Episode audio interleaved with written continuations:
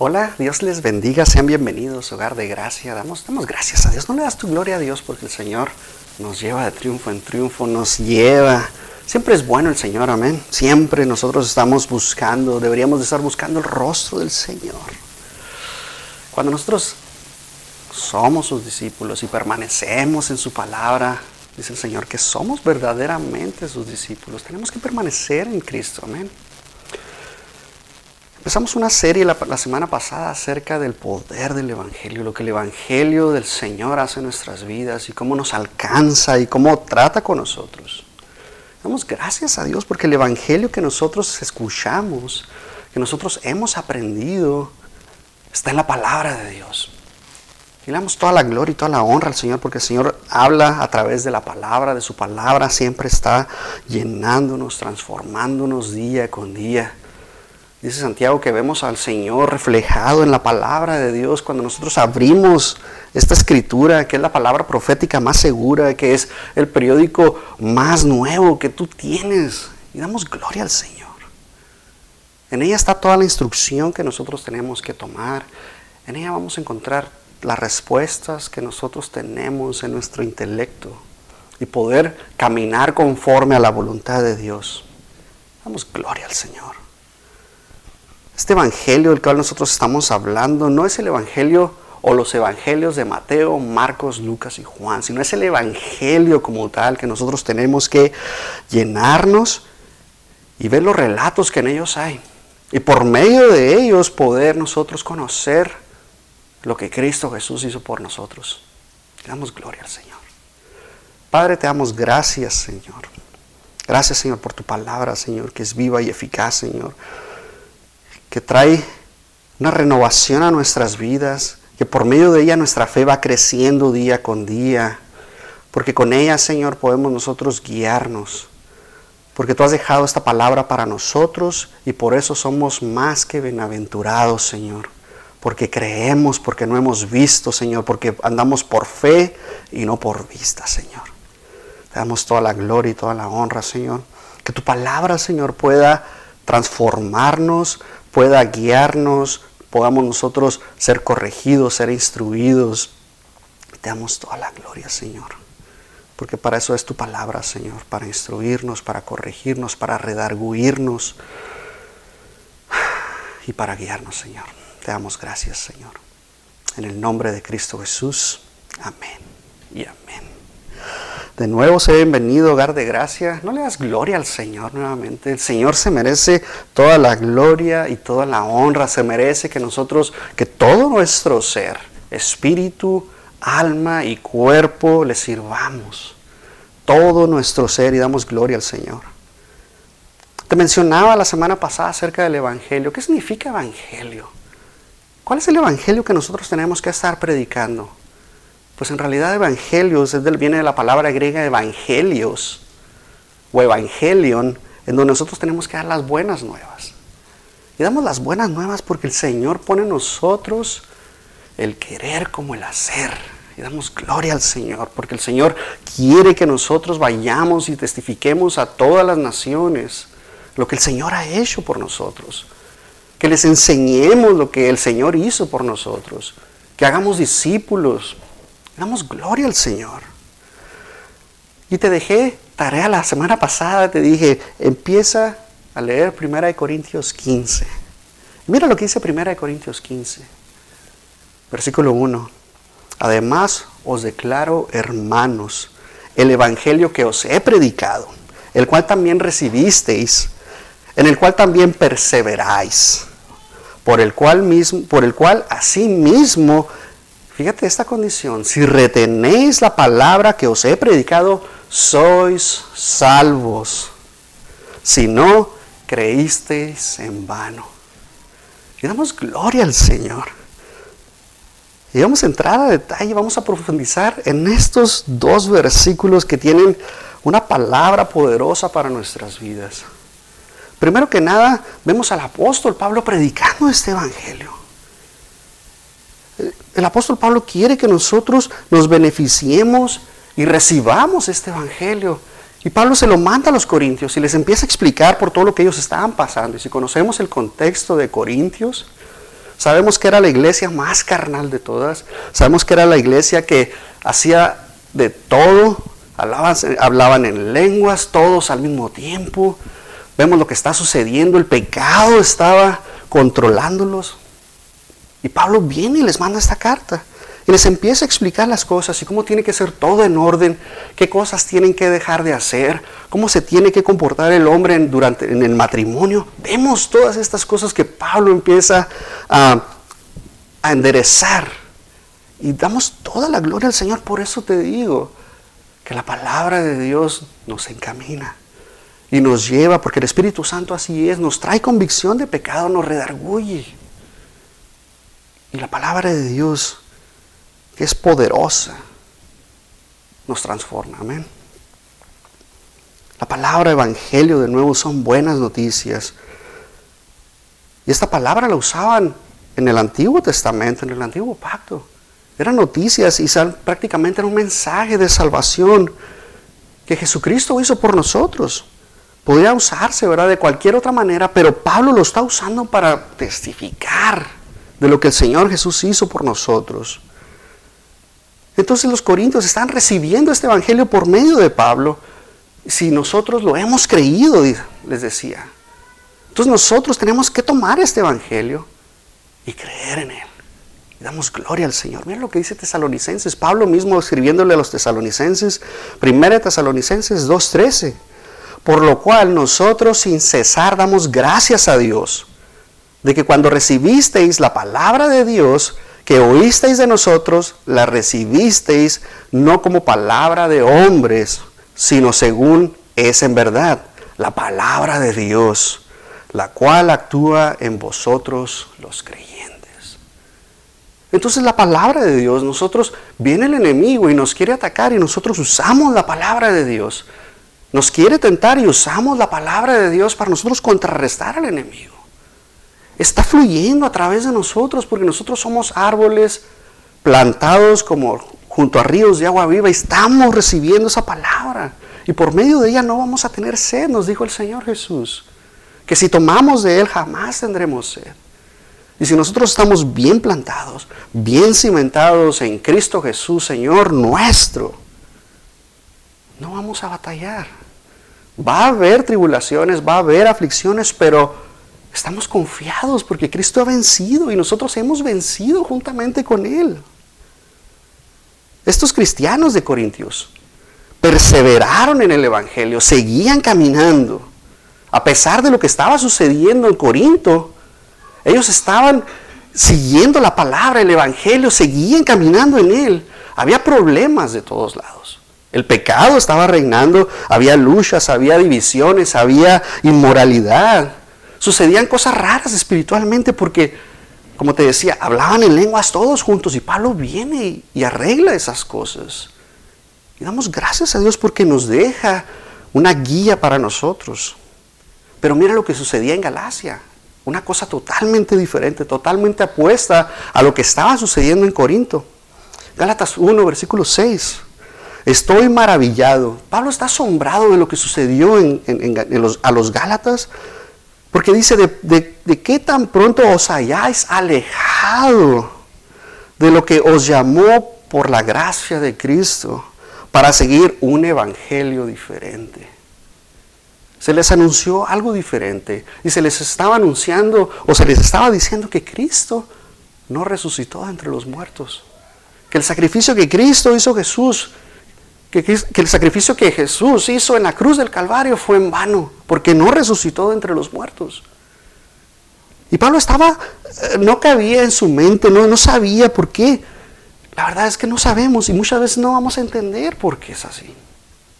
Pero la palabra de Dios, si nosotros perseveramos en ella, si nosotros seguimos en ella, dice la otra parte del versículo, por la cual asimismo si retenéis la palabra que os he predicado, sois salvos. Estos cristianos de Corintios habían recibido este evangelio por parte de Pablo y permanecieron en él. Y necesitaban seguir haciéndolo y permanecer y retenerlo. Y muchas veces vamos a decir, bueno, sois salvos. Yo muchas veces te he dicho que nosotros cuando recibimos al Espíritu Santo en nuestra vida y tenemos la vida eterna, la salvación no la vamos a perder. Pero es contradictorio, ¿verdad? Lo que está diciendo aquí el apóstol Pablo. Dice, por lo cual, así mismo, si retenéis la palabra que os he predicado, sois salvos. Entonces lo que Pablo nos está diciendo es que si no retenemos esta palabra, perdemos la salvación. Esa es la pregunta que nos tenemos que hacer el día de hoy. Y vamos a entrar a esta parte del versículo, porque la palabra de Dios nos hace libres. Si conocemos la verdad, nos hace libres y damos gloria al Señor. Pablo quiere que retengamos estas palabras, que las escuchemos, que las atesoremos en nuestro corazón, que las guardemos, para que nosotros podamos con nuestro corazón sentir al Señor, sentir al Espíritu Santo que viene y va como el viento, como dice Juan capítulo 3, viene y va y no sabe a dónde viene y no sabemos a dónde va. Hace como Él quiere. Y cuando nosotros entendemos que Cristo murió y resucitó entre los muertos, y creemos con todo nuestro corazón y confesamos con nuestra boca, confesamos con lo que nosotros somos, con todo nuestro ser, vamos a ser salvos. Pero la clave aquí es retener el evangelio que se nos está predicando en ese momento. Corintios estaba empezando a negar la resurrección de Cristo, igual que los Gálatas. Y Pablo les manda esto y les dice las palabras. Ustedes recibieron y creyeron el Evangelio que ha predicado. Fue un tiempo pasado. Pablo lo envió, les habló. Y ellos lo creyeron y lo recibieron. Y ahora dice, si perseveran, es algo futuro, es algo que está sucediendo, es un tiempo perfecto, es una acción que nosotros tenemos que estar haciendo constantemente, perseverando en la fe, perseverando en la palabra, perseverando en el Evangelio. Su perseverancia se refería a una justificación posicional.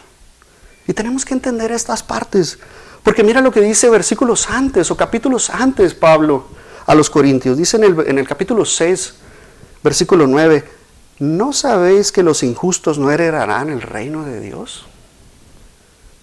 No erréis, ni los fornicarios, ni los idólatras, ni los adúlteros, ni los afeminados, ni los que se echan con varones, ni los ladrones, ni los avaros, ni los borrachos, ni los maledicientes, ni los estafadores heredarán el reino de Dios. Y esto erais algunos. Mas ya habéis sido lavados ya habéis sido santificados, ya habéis sido justificados en el nombre del Señor Jesús y por el Espíritu de nuestro Dios. Eran. Entonces Pablo nos está diciendo que hay una afirmación de que los corintios que habían recibido este Evangelio han sido lavados, han sido santificados y han sido justificados por medio de Jesucristo, por medio de creer lo que el Señor Jesús hizo en la cruz del Calvario por nosotros y por la obra del Espíritu Santo. No hay duda alguna que Pablo se está dirigiendo a, creyentes, a personas que han nacido de nuevo. Damos gloria al Señor. Primera de Corintios 2, perdón, 1, capítulo 1, versículo 2. A la iglesia de Dios que está en Corintio, a los santificados en Cristo Jesús, llamados a ser santos con todos los que en cualquier lugar invocan el nombre de nuestro Señor Jesucristo, Señor de ellos y nuestro. Versículo 4.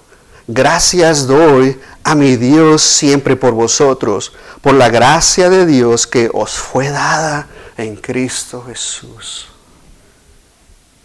Dios tiene la gracia de Dios. Versículo 9. Fiel es Dios por el cual fuisteis llamados a la comunión con su Hijo Jesucristo, Señor nuestro. 1 Corintios 3:16.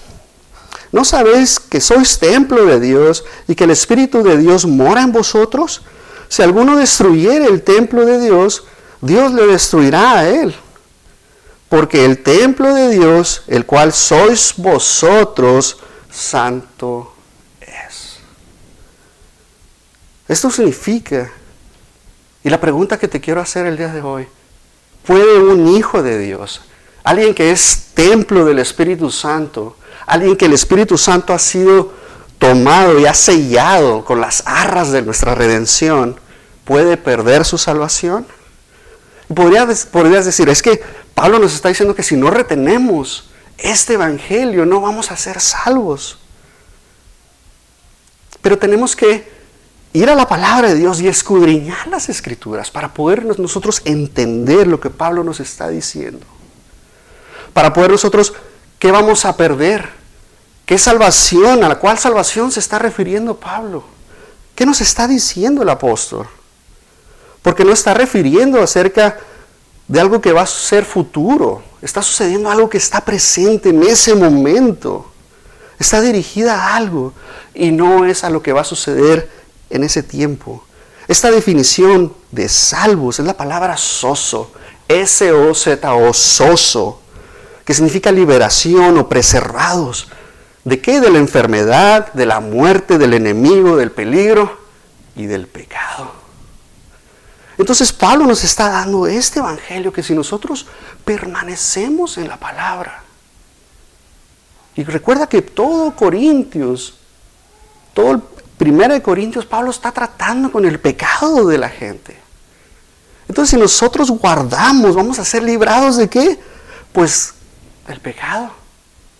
Porque el pecado no se puede enseñar de nosotros si nosotros retenemos la palabra de Dios, si nosotros guardamos la palabra. ¿Por qué? Porque vamos a poder vencer. Yo me encuentro algo en la calle, y yo lo tengo que dejar porque el Señor me ha dicho que eso no es mío y que eso es robar. Y no te estoy diciendo que no nos vamos a equivocar de nuestras acciones, que no nos vamos, que no vamos a regar. Porque después Pablo trata con nosotros de lo que somos, que estamos en este cuerpo mortal. El Señor quiere que nosotros trabajemos día con día. Pero Pablo nos muestra y nos, nos habla de que nuestra salvación está presentando de que somos salvos. Soy salvos, no seremos salvos, no es el tiempo futuro. Pablo no está hablando de lo que va a suceder si nosotros no recibimos este Evangelio, si nosotros no somos transformados, si nosotros no somos justificados, si nosotros no hemos sido comprados. Recuerda que el Señor pagó en la cruz del Calvario.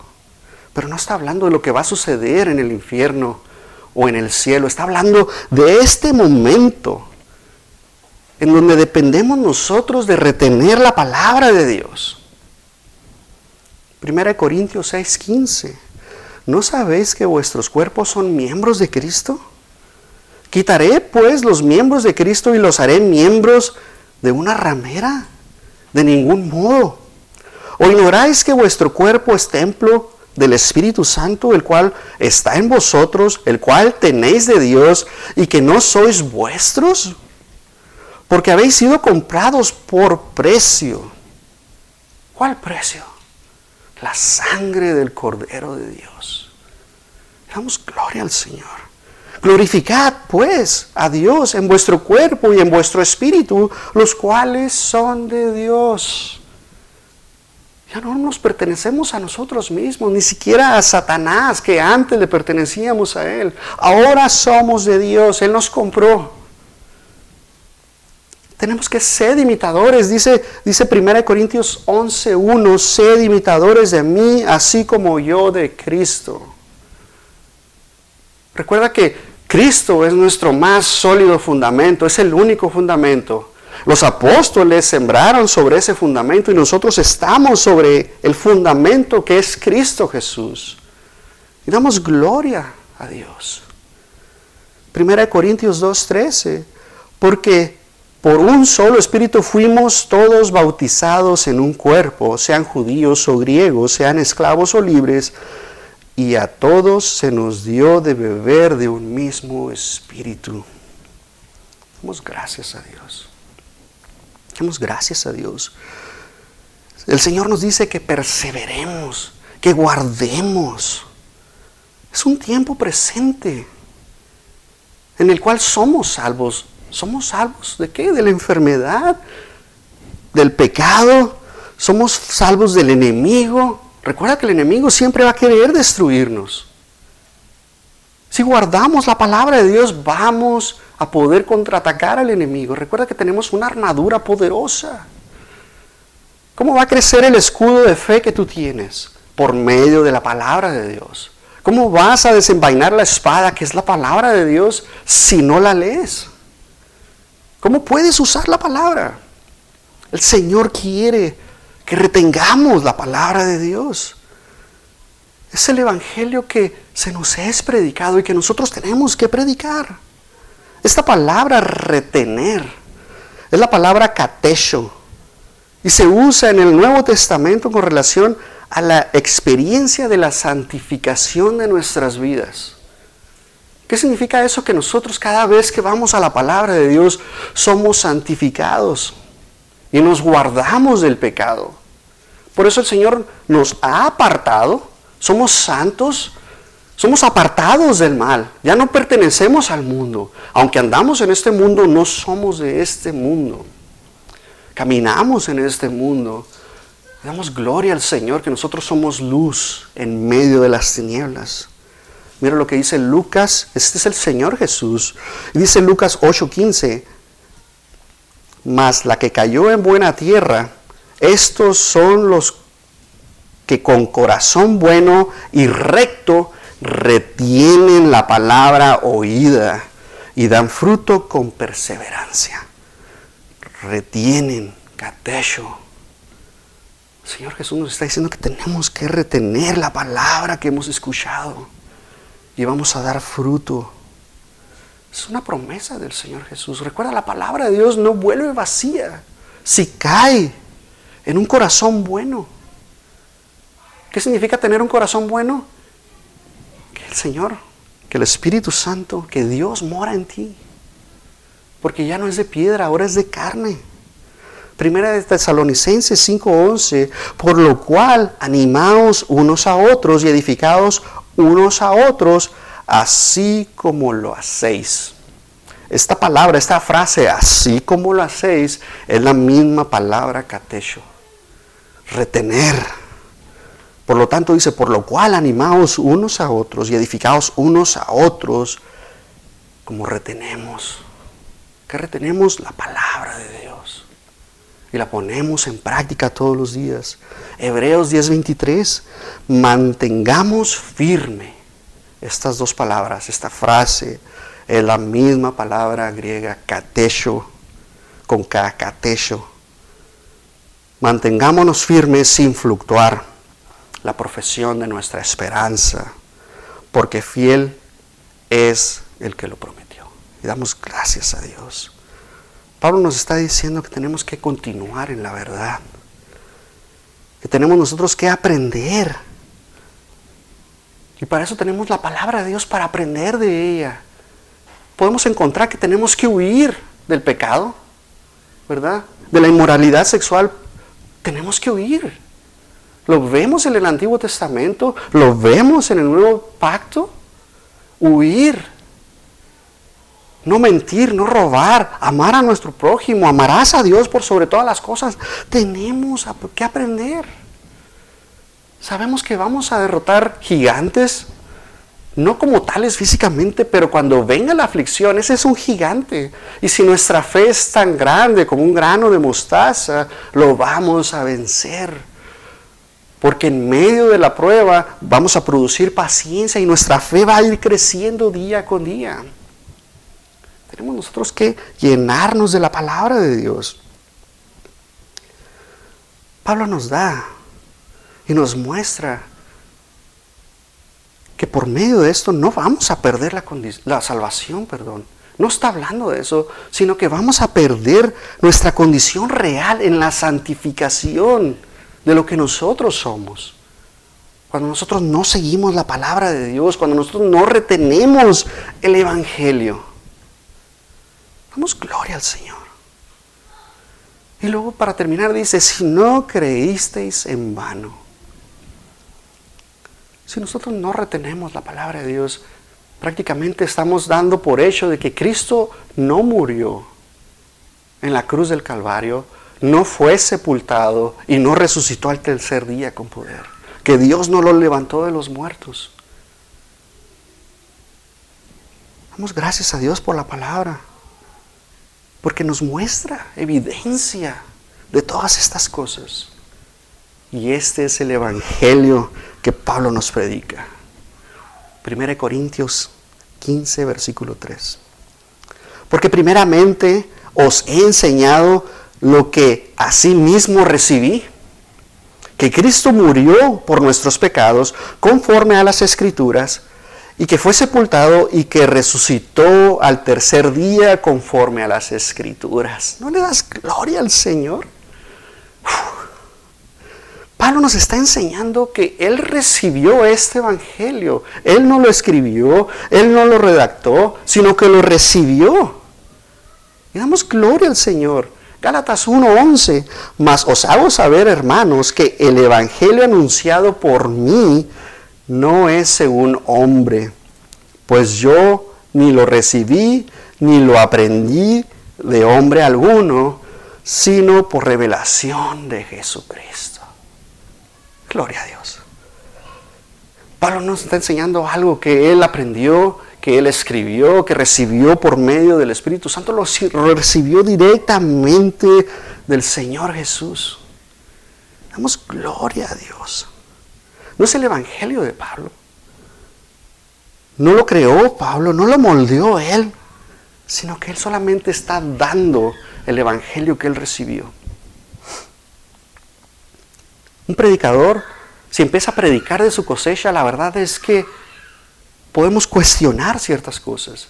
Pero si se apega a la palabra de Dios, si nos apegamos, no teníamos que estar inventando la rueda, como dicen algunos, si nos apegamos a la palabra de Dios, que es una verdad, porque no cambia, esta verdad es absoluta, no ha cambiado ni cambiará. Es la misma palabra que nosotros hemos recibido, es el mensaje que tenemos para nosotros. Y Pablo describe este evangelio. Y damos gloria al Señor. Él está tratando con nosotros, Él nos está enseñando y nos da las buenas nuevas. Es el núcleo del Evangelio. Son las cosas que pasaron, es historia. Y cuando nosotros recopilamos la historia, estos datos históricos, la palabra de Dios nos da un, detalladamente lo que sucedió y damos gracias a Dios. No se trata de religión, no se trata de las opiniones, no se trata de cuentos de hadas, no se, no se trata de, pues es que esa es tu opinión. No se trata de eso. Cuando vamos a la palabra de Dios, cuando vamos a la evidencia histórica, solamente podemos comprobar que esta palabra segura que tenemos sigue siendo vigente, que no cambia. Al contrario, está viva. ¿Por qué? Porque trata con nuestro corazón, porque trata con nuestro entendimiento. Y lo renovamos día con día y damos gracias a Dios. ¿Cuántas veces no has escuchado a personas decir, es que la Biblia fue escrita por hombres y por eso no es confiable? Muchísimas veces hemos escuchado esto. Pero cuando vemos que lo que en la palabra de Dios está escrito y se cumple a la perfección, ¿dónde está la duda? Porque la palabra de Dios nos muestra que Cristo murió. ¿Y cómo podemos comprobar eso? La palabra Cristo, Cristos, CH, Cristos en griego, es la palabra Cristo, es la palabra ungido, el Mesías. Y viene traducida del hebreo que es Mesías, hijo de David. Ese líder que los hebreos, los judíos estaban esperando para qué? Para que acabara con la opresión por la cual ellos estaban pasando y les trajera libertad, les trajera paz a sus vidas. Porque si vemos la historia, estaban siendo oprimidos. Tuvieron 70 años de esclavitud en Babilonia y luego fueron sueltos y luego vemos todo lo que pasó por 400 años. Nada se escribió por parte de Dios, pero fueron oprimidos una y otra y otra vez. Y en este tiempo, en este momento donde el Señor Jesús viene a esta tierra, toca esta tierra, está el imperio romano. El Señor Jesús todos esperaban que el Mesías fuera a acabar con, con el imperio con el cual estaban siendo oprimidos, pero no sucedió así. El Señor Jesús viene y nos trae buenas nuevas, nos trae esperanza, trae el reino de Dios a esta tierra y solamente le damos gloria al Señor por eso. La muerte de Jesús es el centro de nuestro Evangelio. Señor quiere tratar con nosotros. ¿Por qué? Porque vemos a este Salvador que viene a esta tierra a salvarnos. ¿De qué? Del pecado. Porque todos tenemos pecado. Y tenemos que nosotros trabajar en nuestras vidas. Él viene a salvarnos. Y la pregunta es, ¿cómo murió Jesús? ¿Qué hizo Jesús? Porque tenemos que tener la evidencia. Y te voy a dar pasos para que podamos entrar a detalle y poder ver cómo murió el Señor Jesús y qué fue lo que hizo el Señor Jesús a nuestras vidas, por nuestras vidas. El gobierno romano ejecutó al Señor. Él trató con él de la manera más cruel que tú te puedas imaginar. ¿Por qué? Porque la crucifixión era la manera más cruel en ese tiempo. Los romanos ya existía, pero ellos la tomaron y la modificaron y, se hicieron expertos de tal manera que nadie sobrevivía. Nadie, no había ni una sola persona que, que sobreviviera a la crucifixión. Era garantizado que una persona que fuera crucificada iba a morir en ese, en ese, por medio de ella. Ya sea que no muriese ahí, pero cuando la bajaran ya estaba muerto prácticamente. Y damos gracias a Dios porque podemos tener esta palabra que nos muestra detalle a detalle de lo que sucedió. Vemos el sufrimiento, vemos la tortura, vemos lo que le hicieron al Señor Jesús. Solamente dándole gloria a Dios. ¿Cómo fue que fue crucificado el Señor Jesús? Esta práctica, lo que hicieron, lo que hacían. Después de que fue enjuiciado injustamente, porque se supone que no podían enjuiciar en determinadas horas, lo hicieron en la madrugada, donde todos estaban dormidos, no podían haber hecho eso, y lo enjuiciaron injustamente, recibió azotes. Y cuando tú ves el látigo romano, ¿cómo era el látigo romano? Porque no nomás era un solo látigo, eran, en el látigo había tres puntas, en cada punta había bolas de hueso, y tenía una garra. Y cada vez que daban el latigazo, se enredaba en el cuerpo de la persona y ellos jalaban y arrancaba. Arrancaba la piel de la persona. Solamente imagínate el sufrimiento de lo que estaba pasando nuestro Señor Jesús. Porque arrancaba todo esto. Y luego lo dejaban descansar, que coagularan las heridas y volvían otra vez a darle. Y así era, y derramando toda su sangre. Imagínate eso. Y luego lo tiraban al piso. Cuando pegaban el piso, su sangre quedaba ahí, y al levantarlo se seguía desangrando. Y luego clavado en la cruz. Solamente imagínate los clavos que eran introducidos en la parte baja de su muñeca. Yo no sé si tú alguna vez te has golpeado el codo. Y ese dolor que sientes, ese dolor que te entumece la mano y que te duele, que cuando entra un clavo a través, daña los, los nervios y se rompen los ligamentos. Y es el mismo dolor que se siente cuando te golpeas el codo. Imagínate estarlo sintiendo constantemente. Solamente piensa lo que el Señor pasó y enmudeció por nosotros cayó, no dijo nada. Solamente imagínate eso. Y luego lo, ponían en ese madero, el cual estaba todo, tenía las astillas y cada vez que el Señor se levantaba para respirar, porque la crucifixión de eso se trataba, era el dolor máximo que una persona podía pasar. ¿Por qué? Porque no podía respirar, porque no podía, ah, era una muerte lenta y segura la que iban a pasar. Era por medio de asfixión, por derramar toda su sangre, por un ataque al corazón. Eran tantas las opciones por las cuales una persona podía morir ahí. Y si no moría, en ese momento le quebraban las, las rodillas. ¿Para qué? Para que ya no pudiera levantarse. Porque la única manera para poder respirar era hacer este movimiento y levantarse porque estaba todo aplastado. Su caja torácica no le permitía respirar. Entonces tenía que levantarse. Y por eso el clavo entre las piernas para que pudieran seguir respirando y alargar más el sufrimiento de la persona. Eran expertos para lastimar, para infundir temor en las personas, para infundir dolor y a final de cuentas acabar con la vida de una persona. Era un dolor, era algo que tú no te puedes imaginar. Como te decía, daña el, nervio medio, mediano. Y ese dolor, que si tú te has pegado en un codo, imagínatelo estarlo sintiendo constantemente. Las manos, cuando se daña ese, ese nervio, tienden a hacerse y a engarruñarse. Y esa forma de agarre se llama agarre de garra.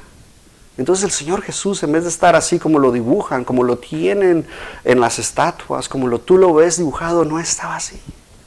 Estaba con sus manos completamente contracturadas en forma de garra, con el dolor. Y luego lo dibujan cubierto, estaba desnudo. Pasó una vergüenza el Señor Jesús. ¿Por qué? Porque todo el pecado de la humanidad estaba siendo cargado sobre él. Era un dolor insoportable. Como te decía, el peso de los hombros, de los brazos, de todo su cuerpo estaba y no le dejaba respirar. Es increíble la muerte por crucifixión y solamente era aplicada a los judíos. El imperio romano no lo aplicaba a los romanos, a menos que haya sido por, um, um, ¿cómo se dice la palabra? Porque vas en contra del gobierno por, híjola, se me fue la palabra, por rebelión, por rebelión acerca del gobierno, por traición. Esa es la palabra, perdón, por traición. Era la única manera que podían crucificar a un romano. Pero no lo hacían. Y acá vienen y hacen esto con los judíos y están haciéndolo constantemente. Y vemos al Señor Jesús pasar por todo esto. Solamente dándole gloria al Señor, porque Él pasó por todo esto. Y era grave la crucifixión.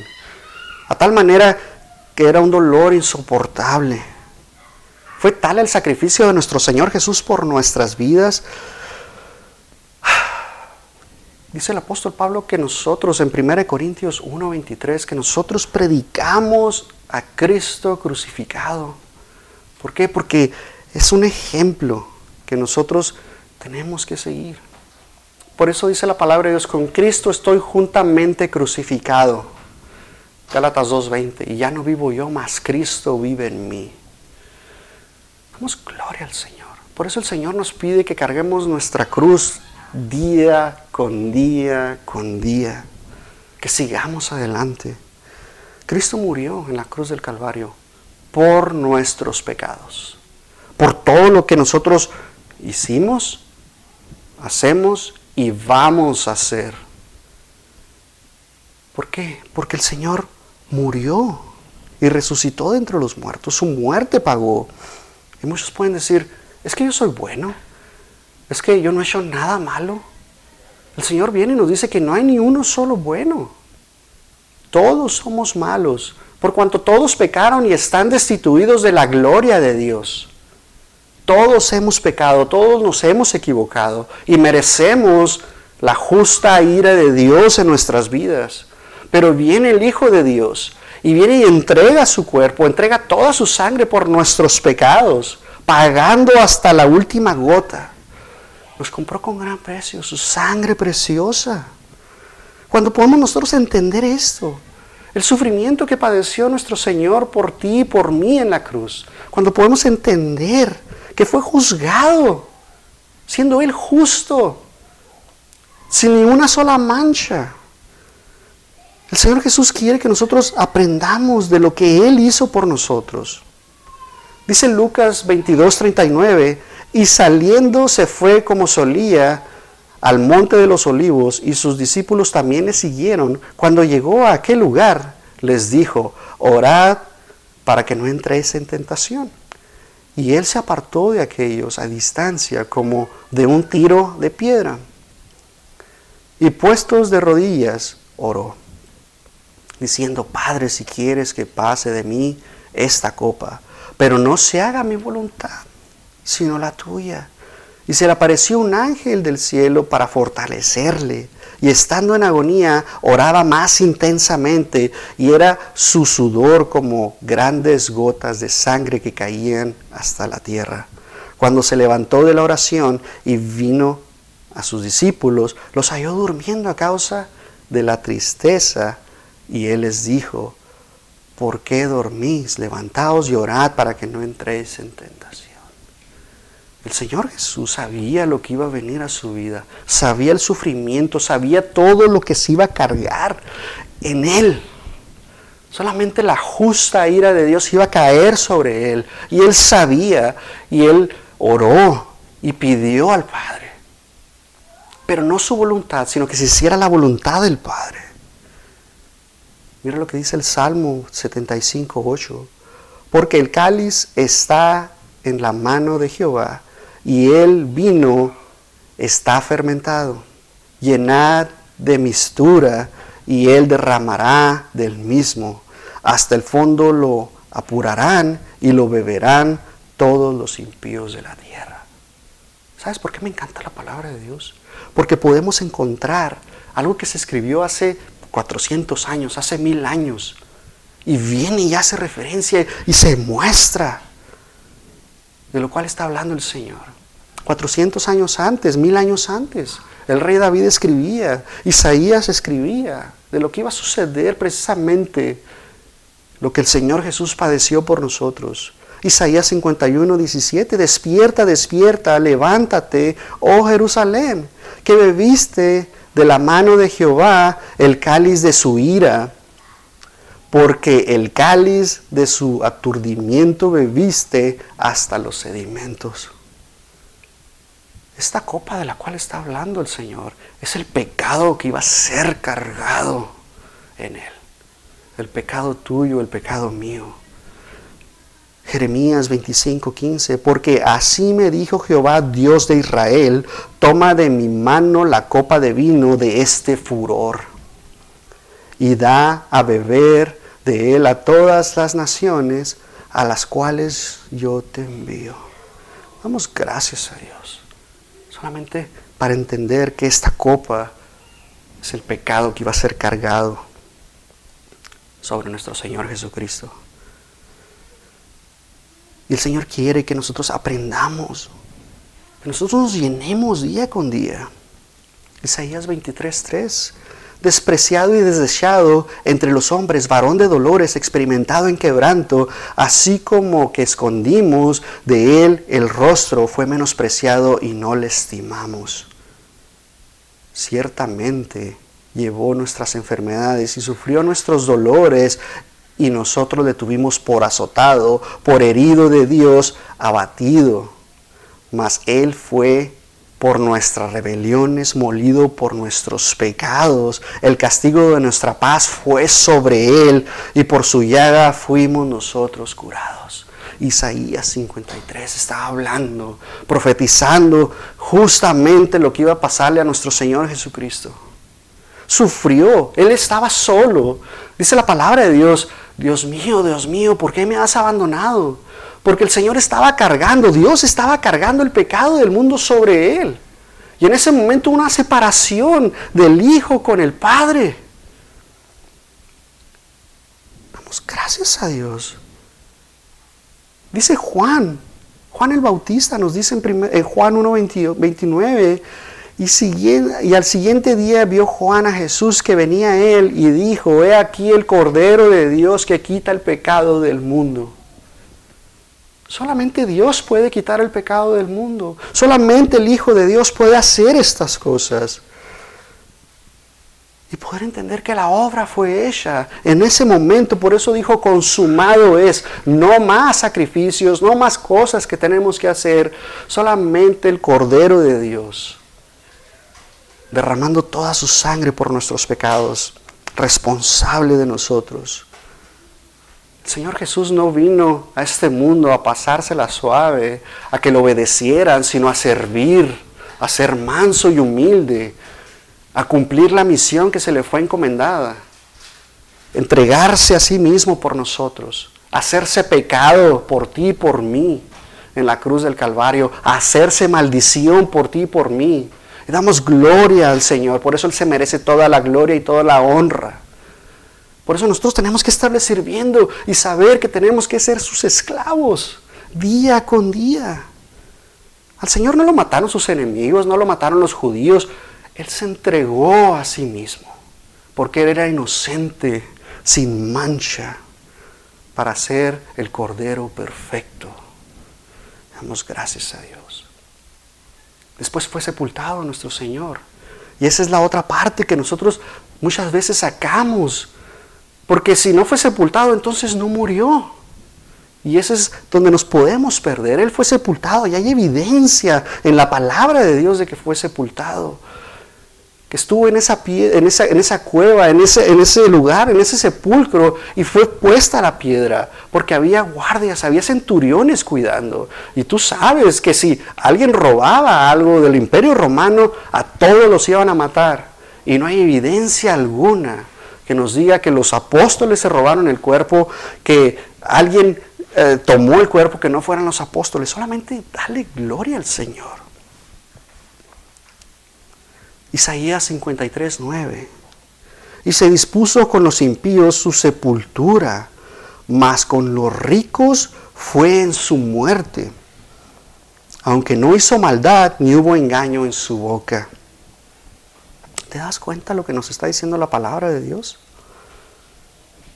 Está haciendo referencia a lo que sucedió y lo vemos en Mateo 27, 57. Cuando llegó la noche vino un hombre rico de Arimatea llamado José, que también había sido discípulo de Jesús. Este fue a Pilato y le pidió el cuerpo de Jesús. Entonces Pilato mandó que se le diese el cuerpo y tomando José el cuerpo, lo envolvió en una sábana limpia y lo puso en su sepulcro nuevo y habiendo labrado en la peña y después de haber rogado una gran, rodado una gran piedra a la entrada del sepulcro, se fue. Y luego resucitó de entre los muertos. Señor resucita entre los muertos con poder.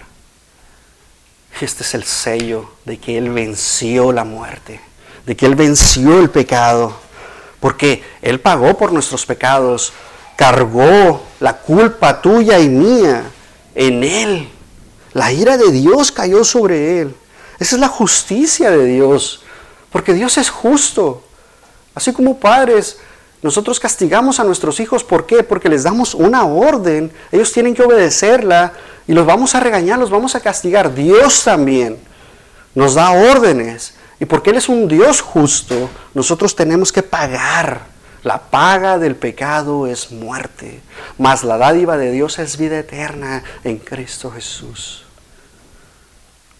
Segunda de Corintios 5:21, al que no conoció pecado, escucha esto, por nosotros se hizo pecado para que nosotros fuéramos hechos justicia de Dios en Él, en Cristo.